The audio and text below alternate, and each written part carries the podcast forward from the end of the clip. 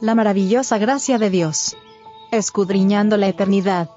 Cuando estas cosas comiencen a suceder, erguíos y levantad vuestra cabeza, porque vuestra redención está cerca.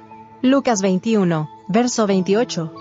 Si la iglesia estuviese dispuesta a vestirse con la justicia de Cristo, apartándose de toda obediencia al mundo, se presentaría ante ella el amanecer de un brillante y glorioso día.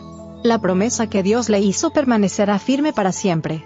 La verdad pasando por alto a los que la desprecian y rechazan, triunfará. Aunque a veces ha parecido sufrir retrasos, su progreso nunca ha sido detenido. Dotado de energía divina, el mensaje, podrá abrirse camino a través de las barreras más fuertes, y triunfar sobre todo obstáculo. Que sostuvo al Hijo de Dios en su vida de pruebas y sacrificios.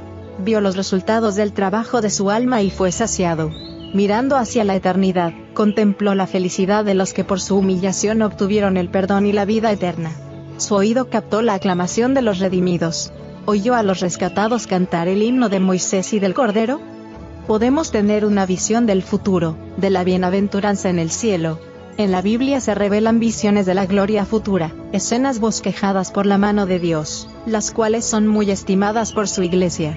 Por la fe podemos estar en el umbral de la ciudad eterna, y oír la bondadosa bienvenida dada a los que en esta vida cooperaron con Cristo, considerándose honrados al sufrir por su causa.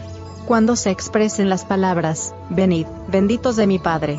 Mateo 25, verso 34 pondrán sus coronas a los pies del Redentor, exclamando, El Cordero que fue inmolado es digno de tomar el poder y riquezas y sabiduría, y fortaleza y honra y gloria y alabanza al que está sentado en el trono, y al Cordero, sea la bendición, y la honra, y la gloria, y el poder, para siempre jamás. Apocalipsis 5, versos 12 y 13. Allí los redimidos darán la bienvenida a los que los condujeron al Salvador, y todos se unirán para alabar al que murió para que los seres humanos pudiesen tener la vida que se mide con la de Dios. El conflicto terminó. La tribulación y la lucha están en el pasado, Himnos de victoria llenan todo el cielo al elevar los redimidos el gozoso cántico, digno, digno es el Cordero que fue muerto, y que vive nuevamente como conquistador triunfante.